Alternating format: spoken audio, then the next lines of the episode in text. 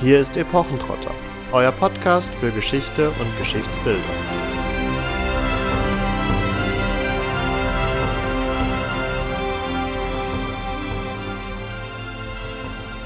Hallo und herzlich willkommen zu einer neuen Folge Epochentrotter. In dieser Episode wagen wir so gesehen eine neue Ausrichtung in Anführungsstrichen. Wir werden uns nämlich nicht mit Epochen im Allgemeinen. Wir werden uns nicht mit konkreten Ereignissen und auch nicht unbedingt mit Personen direkt auseinandersetzen, die wir ja hier und da auch schon in biografischen Folgen behandelt haben, sondern wir widmen uns heute der Geschichte eines Gebrauchsgegenstandes. Wir widmen uns heute der Geschichte des Spiegels und das hat natürlich nicht zuletzt auch damit zu tun, dass Katharina ihre Dissertation über Spiegelungsphänomene im mittelalterlichen höfischen Romanen geschrieben hat.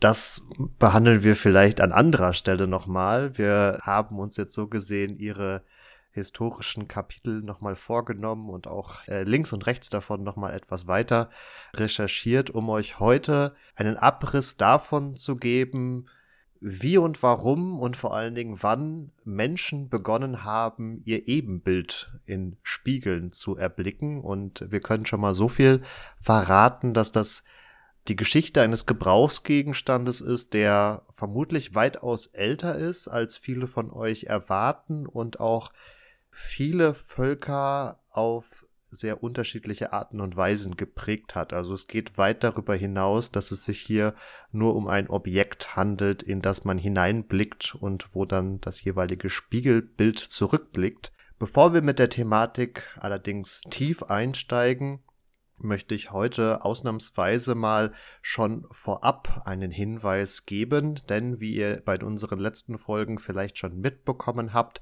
läuft aktuell wieder unsere Weihnachtsumfrage und da bekanntermaßen der ein oder andere äh, schon abschaltet, wenn wir am Ende der Episoden jeweils zu unserem Info- und Feedback-Blog kommen, möchte ich an dieser Stelle schon zu Beginn der Folge mal äh, darauf hinweisen. Also wir machen wieder eine kleine Umfrage, die äh, den Link findet ihr in den Show Notes und wir würden uns freuen, wenn ihr euch da ein paar Minuten Zeit nehmt, um uns Feedback zum Podcast zu geben, damit wir diesen weiter verbessern können.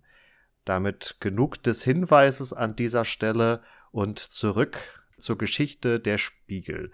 Und wenn man so ein ja, so ein epochenübergreifendes Thema tatsächlich angehen möchte, dann macht es, glaube ich, Sinn, am Anfang zu beginnen. Und so stelle ich dir, Katharina, die Frage, wann wurde denn der erste Spiegel erschaffen? Das ist eine sehr gute Frage und ähm, ein Wort ist hier, glaube ich, ganz entscheidend und das ist ein künstlich, artifiziell von Menschenhand gefertigter Spiegel. Denn den allerersten Moment, in dem sich ein Mensch in einer Wasserfläche zum Beispiel betrachtet hat, was ja so den natürlichen Spiegel überhaupt darstellt, können wir hm, archäologisch, anthropologisch natürlich nicht rekonstruieren.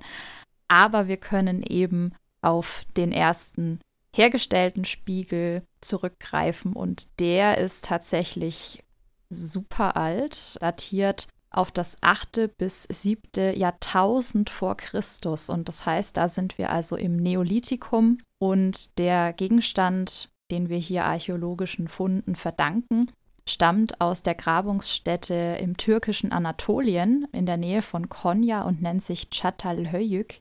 Der wurde schon 1960 ausgegraben von einem Team um den britischen Archäologen James Mallard und blieb auch in dieser Stätte nicht der einzige. Es wurde in den 2010er Jahren weitergegraben von einem Team unter der Leitung von Ian Hodder mit der Assistentin Sarah Bötztl und Sie haben am Anfang immer nur Scherben gefunden, also zerbrochene Teile, wo sie rekonstruiert haben, es könnten eben auch solche Spiegel sein, haben dann schließlich noch zwei weitere gefunden, wie vor ihnen eben schon James Mallard. Hierbei handelt es sich jetzt nicht, wie vielleicht der ein oder andere von euch vermuten könnte, um einen Glasspiegel. Nein, so weit sind wir hier noch nicht. Aber die Game of Thrones-Fans von euch werden sich freuen. Es ist ein Spiegel aus Drachenglas bzw. aus Obsidian. Das Ganze ist ein bei Vulkanausbrüchen entstehendes Vulkangestein, was, wenn man es schleift, ein, eine schwarze spiegelnde Fläche eben ergibt. Und dieser oder diese drei gefundenen Obsidianspiegel sind quasi ein in der Mitte zerschlagener Obsidianstein, also ein relativ runder Stein, wo dann eben die Bruchkante quasi so lange geschliffen wird, bis eine ebene Fläche entsteht, auf der man sich dann eben spiegeln kann. Das Ganze ist etwa Handflächen groß, also die Fläche, die eben das Bild dann zurückwirft. Und man sieht noch heute ziemlich gut, dass das auch wirklich Spiegelwirkung hatte. Also lange nicht so wie der Spiegel, den ihr im Bad hängen habt, aber trotz alledem konnte man sich da drin sehen und kann man heute tatsächlich auch noch. Also es hat wenig von der Wirkmacht verloren, wie Metallspiegel, die ihr in Museen finden könnt oder auch ja, alte Glasspiegel. Der Fundkontext ist in dem Fall noch ganz interessant. Und zwar ist dieser Obsidianspiegel in einem Frauengrab gefunden worden, in dem auch zwei Körbe entdeckt wurden, wo man davon ausgeht, von den Rückständen her, dass da eben Schminkfarbe drin war. Und es ist relativ logisch, dass man einen Spiegel möglicherweise auch damals schon benutzt hat, um sein Gesicht zu betrachten und entsprechend vielleicht auch Schminke aufzutragen, vielleicht noch nicht unbedingt zu Schönheitszwecken. Und da sind wir bei einer möglichen Benutzung dieses Spiegels, abgesehen eben von Schönheitspflege, nämlich bei der sogenannten apotropäischen Funktion, also die Funktion Unheil abzuwehren. Also man würde den Spiegel zum Beispiel auch jemandem vorhalten können und kann so Unheil abwenden, den bösen Blick sozusagen zurückwerfen. Oder aber man hat das Ganze zur sogenannten Katoptromantie benutzt, also zur Visionenschau und damit zum Kontakt mit dem Übersinnlichen, Transzendenten. Und das könnte eben auch hier schon zur Zeit des Neolithikums durchaus der Fall gewesen sein. Vielleicht hat man sich in diesem Kontext eben auch zusätzlich noch das Gesicht bemalt. Das ist aber alles reine Spekulation, da kann man nicht so viel zu sagen. Allerdings ist diese Katoptromantie nichts, was jetzt spezifisch ist für Çatalhöyük, sondern das ist eine Praxis, die wir auch bei den Sumerern finden, bei den Griechen und bei den Römern oder auch bei den Etruskern und da aber eben nicht mehr mit Obsidianspiegeln. Wir haben ja schon ein paar tausend Jahre weiter, aber in der oder in dem Zeitraum verschwimmt es ja gerne auch mal. Jedenfalls für die Zeit ungefähr 4500 vor Christus haben wir noch zwei weitere Spiegelfunde, ebenfalls mineralischer Natur. Das ist einmal eine Platte aus Selenit, ein Mineral, was auch gemeinhin als Spiegelstein oder Marienglas bezeichnet wird. Und diese Platte oder an dieser Platte wurden auch Spuren von Holz gefunden, was darauf hindeutet, dass es womöglicherweise gerahmt war. In derselben Fundstelle, also wir sprechen hier von El Badari in Ägypten, wurde auch noch eine Schieferscheibe oder eine Schieferplattenscheibe gefunden, die ebenfalls ja spiegelnde Wirkung haben. Also hier in der, ich sag mal, Ur- und Frühphase der Spiegel griff man vor allen Dingen auf natürliche Mineralien, auf natürlich vorkommende Rohstoffe zurück, die mit einer entsprechenden Nachbearbeitung dann eben auch in der Lage waren, diese Spiegelwirkung zu erzielen. Du hast aber auch schon anklingen lassen, dass man relativ bald dann auch dazu überging, metallische Spiegel zu verwenden. Bevor jetzt hier der Aufschrei losgeht, das sind natürlich auch natürlich vorkommende Ressourcen, die allerdings durch den Menschen ja doch eine stärkere Form der Aufbereitung und Nachbereitung bedürfen, zumal ja dann auch vor allen Dingen viele der Metalle nur in Legierungsform vorkommen und erstmal verhüttet werden müssen, um in Reinform dann auch verarbeitet werden zu können. Also deswegen hatte ich jetzt hier vor allen Dingen den Unterschied zwischen natürlicher und mehr natürlicher Ressourcen gemacht. Ja, ein anderer natürlicher Spiegel ist hier vielleicht auch noch zu erwähnen. Der muss nicht artifiziell hergestellt werden, sondern ihr guckt einfach eurem Liebsten oder eurer Liebsten in die Augen und werdet euer Spiegelbild, wenn ihr genau hinschaut, auf der Pupille zurückgeworfen finden. Und Auf das werde ich später auf jeden Fall nochmal zurückkommen, also nicht vergessen. Wenn wir jetzt von 4500 vor Christus ein bisschen die Uhr nach vorne drehen, dann sind wir zum Beispiel auch in Mesopotamien oder dann auch in Ägypten, also so ab 3000 vor Christus bis 2000 vor Christus und dann natürlich fortschreitend. Also da finden wir vor allen Dingen dann Metallspiegel mit Legierungen, Kupfer-Zinn-Legierung zum Beispiel.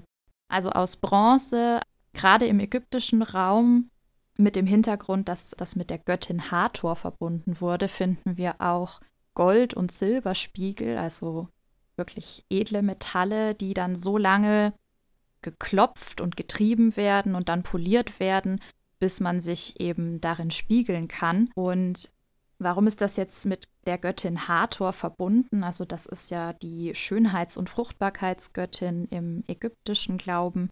Diese Spiegel sind dann eben so gestaltet, wie man sich die Göttin Hathor in Menschengestalt vorgestellt hat, dass sie nämlich über ihrem Kopf die Sonnenscheibe trägt und ihr Kopf ist außerdem bekrönt von Kuhhörnern und diese Spiegel sind jetzt quasi die Sonnenscheibe, also die runde Form hier nachempfunden und der Griff, also der Handgriff, hat dann eben auch solche seitlich austretenden Kuhhörner. Und insofern passt das natürlich ganz schön, weil auch diese Spiegel in erster Linie zur Schönheitspflege verwendet wurden und in Ägypten eben auch zum Auftragen von Schminke.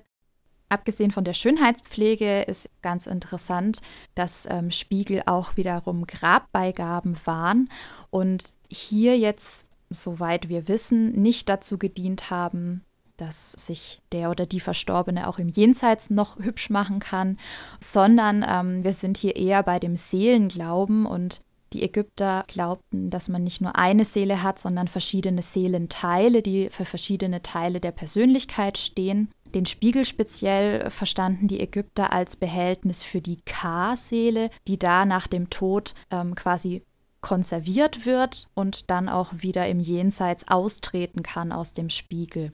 Diese Karseele hat man sich vorgestellt als eine Art heller Schatten, also nicht wie den irdischen Schlagschatten, den man hat, wenn man sich in die Sonne stellt, sondern als einen hellen Schatten, also so eine ja, luftige Projektion der Persönlichkeit, wenn man so möchte, also irgendwie der Umriss, aber das Ganze eben in hell. Und insofern ist hier der Spiegel also, abgesehen von der Schönheitspflege, auch ein Durchgangsmedium für die Seele. Dieser Seelenbezug wird uns ja gleich auch nochmal etwas weiter begleiten. Äh, bevor wir die Ägypter wieder verlassen, äh, dazu noch ein, zwei Worte zur konkreten äh, Ausgestaltung der Spiegel. Also du hattest das schon aufgegriffen, dass diese Spiegel, Rundplatten, Griffkombinationen dann auch gerne aussah wie die Göttin Hathor mit den dazugehörigen Kuhhörnern, also dass der Griff die Göttin Hathor bildet mit der dann darauf platzierten Spiegelscheibe. Ein Punkt, der, glaube ich, hier erwähnt werden muss, weil er im Weiteren immer wieder auftritt, ist noch, dass die Spiegel oder diese Metallspiegel im alten Ägypten meistens flach waren, seltener konvex oder konkav, also gebogen. Dabei belassen wir es an dieser Stelle jetzt erstmal. Wobei flach hier minimal zumindest zu relativieren ist, wenn ich das mir erlauben okay. darf. Ähm, du hast natürlich recht im Vergleich zu dem, was wir dann im Mittelalter finden, wo wir noch zu sprechen kommen, wirkt das ziemlich flach. Es ist aber nicht planflach, sondern es ist trotz mhm. alledem minimalst gewölbt. Also wir haben immer ein bisschen mehr, was man sehen kann im Spiegel, als man in einem modernen Planspiegel sehen würde. Also wenn ein, ein Spiegel ähm, also konvex ist, das heißt bauchig nach vorne tritt, dann ist es wie bei einer Spiegelreflexkamera, also ein Weitwinkelobjekt. Man fängt mehr vom Raum ein, als wenn es eine gerade Fläche wäre. Also ein bisschen den Effekt haben wir auch bei ähm, diesen Metallspiegeln, die aber im Vergleich dann eben relativ flach sind. Ein Punkt, der sicherlich auch für die alltägliche Nutzung noch äh, äußerst relevant gewesen ist, ist die Art und Weise der Aufbewahrung, beziehungsweise äh, genauso wie ihr heutzutage Handyhüllen habt und da die empfindliche Oberfläche mit äh, Panzerfolien und keine Ahnung was äh, schützen wollt, ist man hier natürlich auch in der Geschichte ähnlich vorgegangen. Also dadurch, dass diese Metallflächen so hochpoliert waren, wollte man natürlich zum einen jedweden Kratzer äh, darauf vermeiden und zum anderen jedweden Schmutz darauf vermeiden. Die hätten nämlich eben diese reflektierende Wirkung zumindest geschmälert. Und entsprechend kann man hier für das alte Ägypten festhalten, dass die Spiegel entweder mit Tierhäuten oder auch mit Textilien geschützt worden sind. Und im Grab von Tutanchamun beispielsweise fand man unter anderem auch eine eigens für den entsprechenden Spiegel angefertigte Spiegelbox. Also ähm, das sind hier schon in Teilen auch sehr luxuriös ausgearbeitete Gegenstände, die dann äh, zur Aufbewahrung der entsprechenden Metallspiegel fungierten. Ein Problem, was man hat, egal was für eine Legierung dieser Spiegel hm, aufweist, ich würde mal sagen, abgesehen von Gold, das steht hier, glaube ich, ein bisschen außerhalb, hat man natürlich durchaus auch mal eine fleckige Oberfläche auch wenn das in einem Spiegelkästchen aufbewahrt wird oder mit Tierhäuten geschützt wird.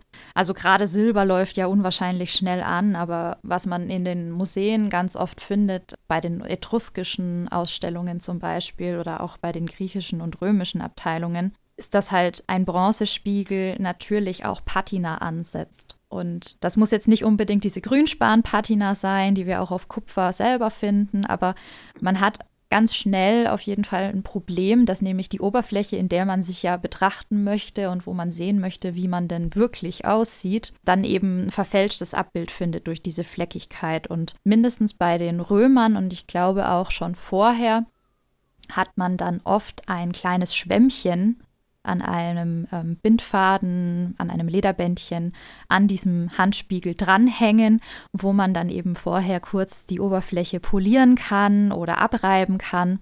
Ich habe leider nichts gefunden, ob dieses Schwämmchen dann vielleicht mit Essig oder irgendeiner anderen Essenz getränkt war oder ob man da wirklich poliert hat. Aber auf jeden Fall konnte man so, zumindest bei Metallspiegeln, dafür sorgen, dass die Oberfläche wieder ein klares Bild zurückgeworfen hat. Ja, du hast dich jetzt schon mehr dem äh, westlichen Mittelmeerraum äh, genähert, der vermutlich den meisten von uns etwas vertrauter sein wird als der vordere Orient, auch wenn der ähm, scheinbar zumindestens den archäologischen Funden zufolge so ein wenig die Wiege des Spiegels zu sein scheint, zumindestens für unseren europäischen Kontext. Und sowohl die Römer als auch die Griechen äh, haben Spiegel verwendet. Hier waren, äh, denke ich, vor allen Dingen die bronzenen Metallspiegel sehr verbreitet.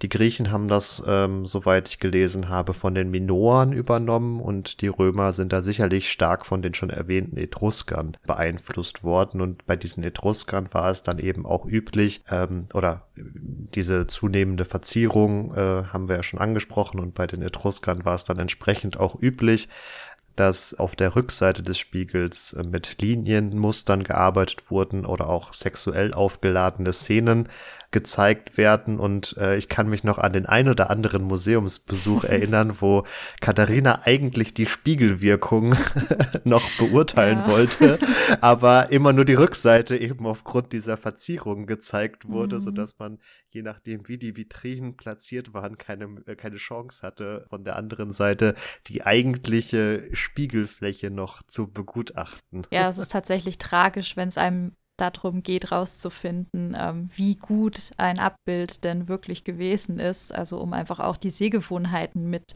in die Analysen von Metaphorik zum Beispiel dann einzubeziehen. Also es ist einem nicht ganz leicht gemacht, aber inzwischen kann ich sagen, dass eben aufgrund der Beschäftigungen auch von, von Archäologen, Kunsthistorikern und so weiter, die ich konsumiert habe, klar ist, dass es schon ziemlich gut sein konnte. Es kommt immer ein bisschen drauf an, halt, welche Qualität man sich leisten konnte, aber ähm, es hat schon ganz gut funktioniert und man würde damit heute auch noch zu Rande kommen. Man könnte vermutlich nicht den aktuell auf Instagram gezeigten Look genau so machen, also mit Cat Eye und äh, geschwungenen ähm, Lidstrichen und was weiß ich was allem.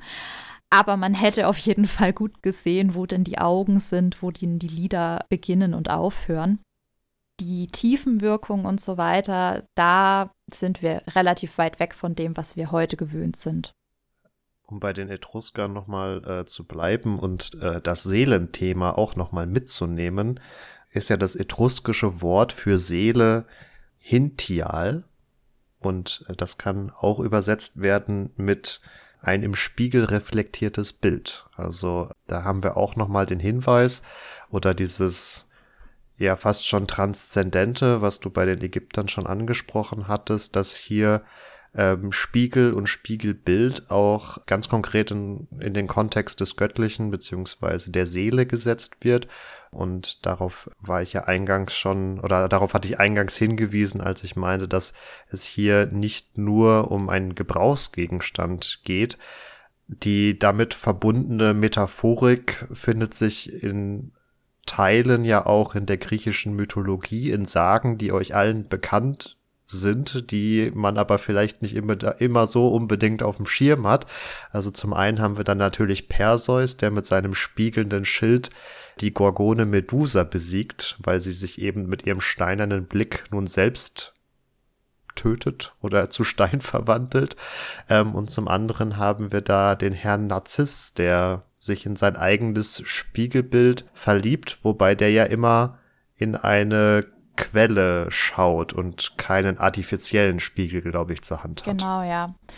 Ja, Narziss wird ja von der, von der Nymphe Echo begehrt und er nimmt aber keine Notiz von ihr und dann wendet sich die in ihrer Liebe gekränkte Echo an die Götter und fleht bei Ovid, glaube ich, zu Ramnusia, also der Rachegöttin, dass ähm, Narziss quasi damit geschlagen werden soll, dass er auch keine Gegenliebe erfährt und Narzis weiß auch gar nicht, wie man denn eigentlich mit einem Spiegelbild umgeht, weil seine Mutter ihn davon ferngehalten hat aufgrund einer Prophezeiung, die sie zu seiner Geburt erhalten hat. Und ja, eins kommt zum anderen, self-fulfilling prophecy, wie wir das so oft haben in der antiken Mythologie. Ähm, Narziss schaut nach einer Jagd in die Quelle, erblickt sein eigenes Bild, ohne zu realisieren, dass es er selbst ist und er denkt, es ist ein anderer Jüngling und entbrennt in unfassbarer und unbändiger Liebe, die eben nicht mehr gebrochen werden kann, obwohl er dann irgendwann schon merkt, dass es eben sein Schatten auf den Wellen ist und kann aber nicht davon ablassen, verwandelt sich in eine Narzisse und bleibt auch in der Unterwelt im, in der Styx seinem eigenen Spiegelbild verhaftet. Also gerade diesen letzten Twist, so nicht mal dann schafft das vom Wasser wegzukommen, finde ich persönlich ja ganz, ja, eigentlich fast schon zynisch. Also das zeugt davon, dass das Spiegelkonzept ja auch in der Antike schon in den Köpfen der Menschen äh, vertreten war und da Anwendung fand. Wir haben jetzt viel darüber gesprochen, dass äh, teilweise auch Silber und Gold verwendet wurde, dass es luxuriöse Ausführungen gegeben hat. Können wir eine Aussage dazu treffen, wie verbreitet Spiegel in der Antike waren? Also war das ein reiner Luxusgegenstand oder fand das auch weitere Verbreitung? Also allein aufgrund der heute noch existierenden Fundlage war das gerade im römischen Alltag schon ein Gegenstand, der in Anführungszeichen verbreitet war. Also es war kein reiner Luxusgegenstand, aber wir müssen hier eben differenzieren. Also ich möchte hier darauf hinweisen, dass halt so Spiegel zwischen 12 und 20 Zentimetern Durchmesser durchaus sich ähm, häufiger gefunden haben, sicherlich auch abseits der ja, Villen von Pompeji äh, vertreten waren. Aber ja, es gab in Rom auf jeden Fall auch nicht nur diese runden Handspiegel oder Taschenspiegel, sondern auch rechteckige Spiegel, die wirklich wie, wie unsere Standspiegel auch das komplette Körperbild zurückwerfen konnten. Und sowas ist natürlich allein aufgrund der Materialverhältnisse, die wir hier brauchen, natürlich teuer und wird ganz sicher nicht überall zu finden gewesen sein. Jetzt hast du ganz elegant meine Frage umschifft, denn ich äh, wollte diese Frage nach der Verbreitung stellen, bevor Sorry. wir uns den Römern widmen. Und du hast mit den Römern geantwortet, weil natürlich im äh, römischen Imperium wird der Spiegel zu einer Massenware. Er ist vorher in den genannten Völkern auch weiter verbreitet, aber vielleicht nochmal eher der gehobeneren, den gehobeneren Schichten vorbehalten, wobei man natürlich immer aufpassen muss bei Aussagen, die sich auf mehrere Jahrhunderte und mehrere Völker und Regionen beziehen. Ja, genau. Und bei so Völkern wie zum Beispiel auch den Sumerern müssen wir nochmal anders differenzieren. Da haben wir nämlich auch keine Metallspiegel, sondern Wasserschalen, die mit Wasser- und Ölgemisch ähm, gefüllt werden und dann eben nicht dazu dienen, sich selbst zu sehen, sondern eine Vision zu sehen, also über sich selbst hinausgehende Bilder zu erfahren. Und dementsprechend stört es dann auch nicht, dass es verschwommen ist, aber das ist natürlich dann kein Alltagsgegenstand und noch nicht mal ein Luxusgegenstand, sondern wirklich einer, der ich weiß gar nicht, bei den äh, Sumerern vielleicht auch Priestern vorbehalten war, ähm, auf jeden Fall sehr, sehr begrenzten Zugang erlaubt hat. Und das, was dann später kommt, also eben diese ähm, Handspiegel oder auch kleine Standspiegel und, und dergleichen, das ist dann was, was wirklich auch den Zweck ähm, ja, zur, zur Korrektur des Äußeren erfüllt und damit dann natürlich auch mit dem Weltlichen verknüpft ist, während das andere eben eher dem Transzendenten zuzuordnen wäre. Du hattest, um auf die Römer dann wieder zurückzukommen, schon erwähnt, dass die unter anderem auch dann in der Lage waren, größere Spiegel anzufertigen, die eher geeignet waren, den gesamten Körper einzufangen und nicht nur, ich sag mal, den kleinen Gesichtsbereich. Hier wurde so gesehen eine weitere Entwicklung vorgenommen, nämlich dass die sonst bronzenen Flächen auch äh, mit einer nochmal zusätzlich verzinnt wurden, was eine äh, silbrig scheinende Oberfläche erzeugt hat, in der man sich dann auch nochmal besser sehen konnte oder die besser reflektiert hat, als ähm, das dann teilweise auch anlaufende oder als die sonst auch teilweise anlaufende Bronze. Und in der Zeit des römischen Imperiums haben wir dann ja auch die ersten Glasspiegel.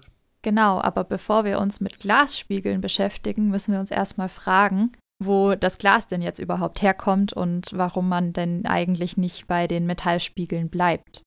Und wenn wir das tun, dann sind wir wieder zurück quasi im Bereich des Nahen Ostens bzw. des Orients, wo wir mehr oder weniger angefangen haben. Und hier gibt es eine Stelle von Plinius dem Älteren aus der Historia Naturae, in der er ja so ein bisschen eine Anekdote erzählt, wie es denn überhaupt zur Entdeckung von Glas kam. Denn das ist natürlich ein Stoff, den man wiederum herstellen muss und wo man auch ganz bestimmte Verhältnisse von den Teilen, die da drin sind, berücksichtigen muss. Und er erzählt hier jetzt von phönizischen Kaufleuten, die ja irgendwann nach der Geburt Christi eben an Land gegangen sind und ähm, die auf ihrem Schiff Natron gelagert hatten und ja eben von Bord gegangen sind, um sich auch ähm, was zu essen zu besorgen. Und ja, dazu haben sie sich dann eben an der Küste verteilt und wollten ihre Kessel auf Feuer stellen, haben aber keine Steine gefunden, um diese Kessel darauf zu stellen und hätten dann laut Plinius aus ihren Schiffen ebenso Natronstücke geholt und diese unter die heißen Kessel gelegt, die sie dann erhitzt haben. Und so gab es den Fall, dass sich mit dem Ufersand dieses Natron vermischt hat im Feuer und dann Bäche einer neuen Flüssigkeit davongeflossen seien. Und das sei eben der Ursprung des Glases. Aber das Glas erst nach Christi Geburt entdeckt worden sei, kommt mir jetzt relativ spät vor, weil ich meine, schon äh, auch in ägyptischen Kontexten dem ein oder anderen rudimentären Glas begegnet zu sein. Ja, und da sind wir Plinius quasi auf den Fersen und merken, dass äh, diese Anekdote ein wenig hinkt. Und wenn wir uns auch wieder Funde anschauen aus dem Mittleren Osten in dem Fall zum Beispiel auch, dann merken wir, dass wir viel, viel, viel weiter vorher sind. Und zwar hat sich Plinius immerhin mit dem Gebiet, äh, also mit Phönizien, nicht ganz vertan. Also Phönizien ist ja ein Küstenstreifen am Mittelmeer, der sich über Gebiete der heutigen Staaten ähm, Israel, Libanon und Syrien erstreckt. Und archäologische Grabungen, unter anderem jetzt in Nuzi, also heutiger Irak, ehemals Mesopotamien, aber auch in El Amarna, also in Ägypten, in Malkata und Lisht oder auch in Menschie. Ich hoffe, ich spreche das jetzt nicht ganz furchtbar aus. Also alles im Mittleren Osten zeigen, dass auch schon ungefähr 2300 vor Christus Glas in all seinen Produktionsstufen existiert hat. Also wir haben Funde eben von verschiedenen Produktionsstufen in diesen Gebieten und können die jetzt also deutlich vor Christi Geburt datieren. Also 2300 bis 1100 vor Christus ist hier so der ähm, Fundkontext zu datieren. Und darüber hinaus haben wir dann auch noch Zeugnis davon, dass ja bis etwa 500 vor Christus dieses Wissen um die Glasherstellung, was ja durchaus auch gar nicht so unkomplex und unchemisch ist, schon sich ausgebreitet hat. Also Indien und China waren hier durchaus auch nicht ausgeschlossen vom Wissen. Und um 100 vor Christus waren die Kenntnisse oder die Grundkenntnisse zumindest dann schon ähm, in ganz Eurasien vorhanden und auch verbreitet. Und das ist alles soweit schön und gut. Bis zu dem Zeitpunkt haben wir Herstellungsverfahren, also so Formgussmethode oder Pressverfahren. Ähm, Formgussmethode kennt ihr heute noch, wenn ihr zum Beispiel im Bayerischen Wald in so Glasbläserhütten geht. Da findet sich teilweise noch die Methode, dass man Glas nur erhitzt und dann eben in eine Holzform drückt und wieder erkalten lässt, ohne es zu blasen und ähm, Pressverfahren, ja, erklärt sich, glaube ich, von selber. Und jetzt kommt eben eine Erfindung hinzu, die ähm, aus dem alten Syrien kommt, ungefähr so um Christi Geburt. Also da sind wir jetzt tatsächlich ungefähr bei dem Jahr Null, ähm, wie Plinius uns weismachen will. Und da wird eben jetzt diese Glasmacherpfeife erfunden oder etabliert sich zumindest. Und die ist jetzt ganz essentiell, um dann auch diese schon angesprochenen Glasspiegel herstellen zu können, so wie sie sich dann ja quasi auf dem ganzen Kontinent verbreiten. Diese Glasspiegel werden dann erstmals eben unter anderem auch von Plinius im ersten Jahrhundert nach Christus erwähnt wir haben auch aus dieser Zeit schon erste Belege für Glasspiegel, unter anderem aus Gräbern in den römischen Garnisonsorten am Ende des ersten Jahrhunderts, die sich heute auf deutschem Gebiet befinden, sowie aus Ägypten, Gallien und auch Kleinasien. Diese Belege sowohl in schriftlicher als auch in archäologischer Form sind in der Zeit allerdings noch äh, relativ rar, so dass sich natürlich zum einen die Frage stellt, wie hat man sich so einen Glasspiegel hier in der Antike überhaupt vorzustellen? Und zum anderen, warum hat sich das nicht so wirklich scheinbar durchgesetzt, wenn wir doch heutzutage quasi primär Glasspiegel benutzen und es scheinbar die überlegendere Technologie zu sein scheint? Also zumindest im römischen Kontext kann man sagen, dass halt Glas für andere Dinge verwendet wurde. Also es stand nicht so sehr im Zentrum, Glasspiegel herzustellen, weil Metallspiegel größer hergestellt werden konnten. Also man war einfach noch nicht so weit, dass man über zweieinhalb bis siebeneinhalb Zentimeter Durchmesser hinausgehen konnte, was Glasspiegel angeht, während man bei Metallspiegeln natürlich, wie gesagt, auch diese ähm, Ganzkörperspiegel herstellen konnte. Also hat man eher darauf zurückgegriffen und hat Glas dann vor allen Dingen für Glasperlen benutzt oder auch Edelsteinimitate. Wir kennen aus dem Römischen Reich auch Gefäße, so ganz kleine zum Beispiel Fiolen für Kosmetik, ähm, aber auch größere dann für Wein zum Beispiel. Ähm, es gab zu der Zeit offenbar auch schon Fenstergläser, aber ja, in, in den weiten Teilen des Römischen Reiches war es warm genug, dass man da jetzt nicht unbedingt so scharf drauf war, wie man vielleicht in Nordeuropa gewesen wäre. Und insofern sind jetzt Fenstergläser und auch Glasspiegel was, was es durchaus gab, aber was einfach noch nicht in der Masse Verbreitung gefunden hat es war wohl auch noch nicht so ausgereift. Also ja, also das auch. Also das hat sich natürlich stetig verbessert und auch die, die Glasqualität. Also ich habe ja schon gesagt, das ist ein komplexes chemisches Verfahren, was man da anwenden muss, was bis man wirklich Feinglas hatte, ähm, wie wir das dann aus Murano kennen, also Venedig da, die Ecke, das dauert einfach. Also auch Lufteinschlüsse mhm. hat man anfangs natürlich extrem. Also das sieht man auch, wenn man im Museum zum Beispiel so kleine Fiolen aus Glas aus, dem, aus der römischen Zeit betrachtet. Und es ist halt auch farbiges Glas, was nicht unbedingt durchsichtig ist. Und wenn ich mich betrachten möchte in einem Glasspiegel, dann ist es schlecht, wenn ich Lufteinschlüsse habe. Es ist schlecht, wenn ich Verunreinigungen habe. Das Ganze sollte tunlichst durchsichtig sein, damit eine Metallschicht dahinter auch mich reflektieren kann. Ja, also es ist alles noch nicht so ganz ausgereift, wie du sagst. Und es wäre auch möglich, dass diese Glasspiegelchen, nenne ich sie mal, ähm, die man in der Zeit des Römischen Reichs hatte, eher auch Zierde waren. Also vielleicht auch, ähm, wie man es aus dem indischen Bereich heute noch kennt, so ganz kleine Stückchen ähm, auf Kleidung festgenäht wurden und dann eher so Reichtum symbolisieren sollten sozusagen und eben noch nicht für die, ähm, für die, für die Selbstbetrachtung verwendet wurden.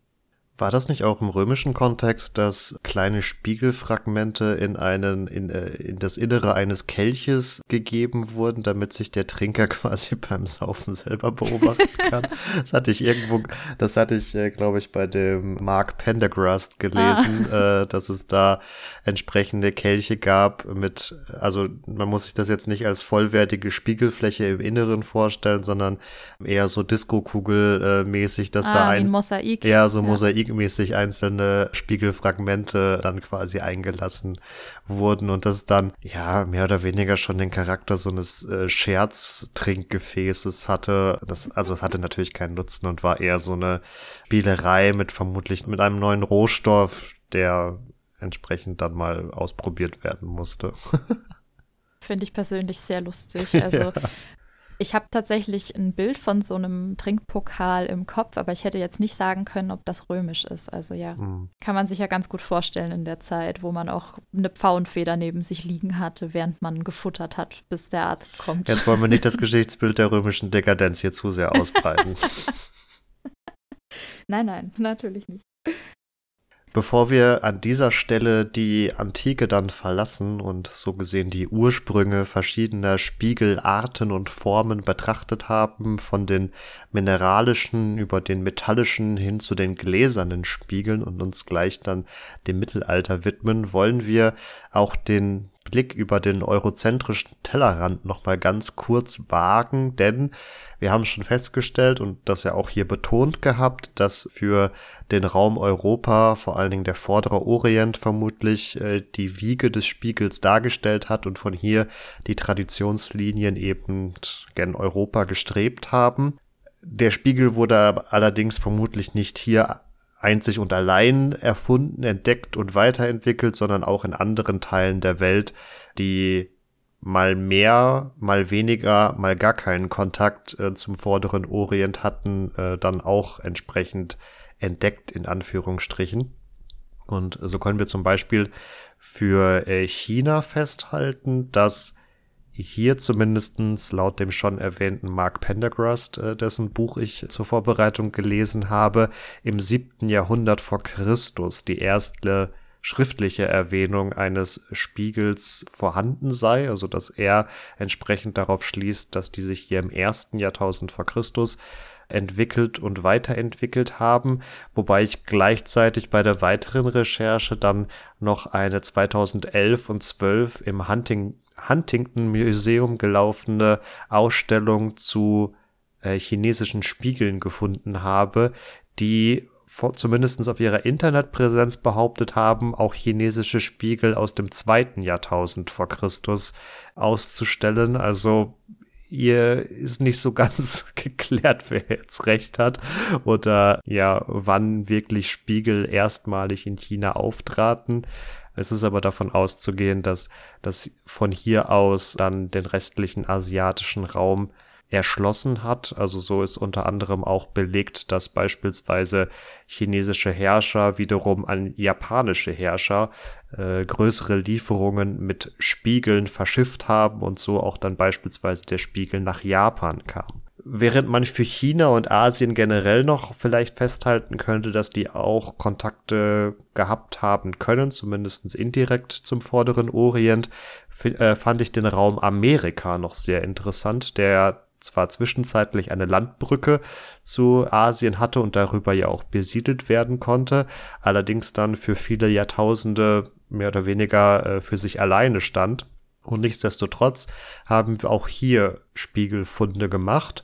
Ganz konkret datiert hier der erste archäologische Befund auf, äh, auf ungefähr den Zeitraum 1500 vor Christus, wo im Hochgebiet des heutigen Peru auch Spiegel gefunden wurden, die aus Anthrazit gefertigt worden sind.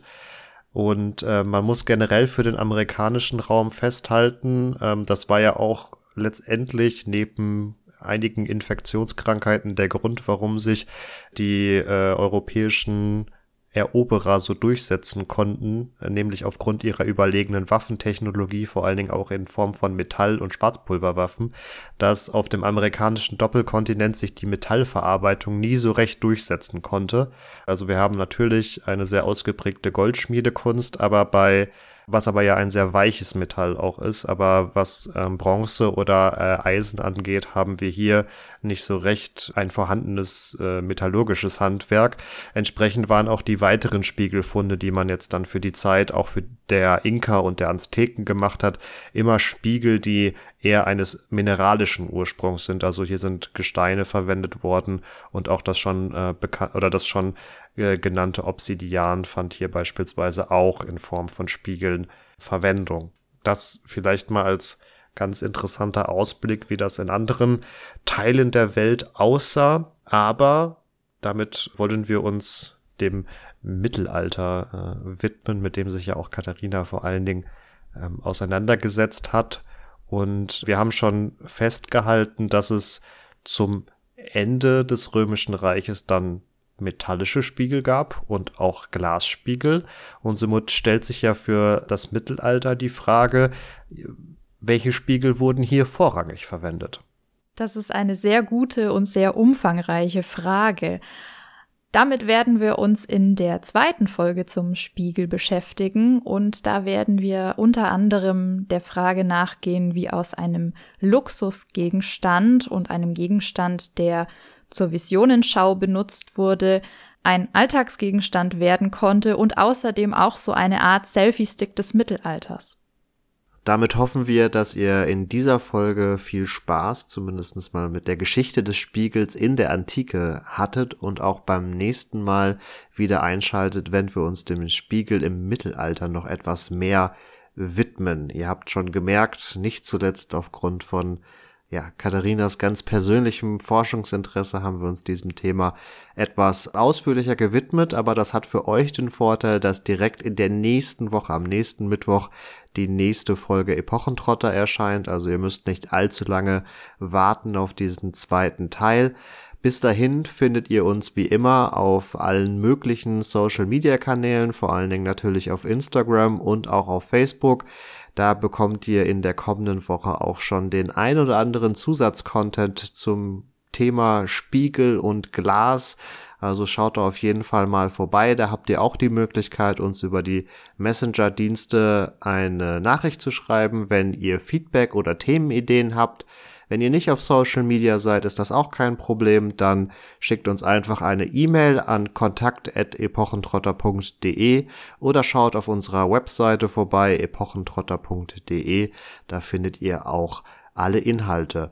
Und ich habe es am Anfang der Folge schon mal gesagt, aber weil es mir wichtig ist, werde ich auch am Ende der Folge nicht müde, noch einmal darauf hinzuweisen. Schaut auch gerne in die Show Notes. Dort findet ihr den Link für unsere Weihnachtsumfrage. Nehmt euch die fünf Minuten bitte für uns und füllt sie aus, damit wir weiter für euch den Podcast verbessern können. Und damit bleibt mir für diese Woche nur noch zu sagen, macht's gut und ciao, ciao. Auch von meiner Seite nochmal, macht's gut, bleibt gesund, ciao, ciao.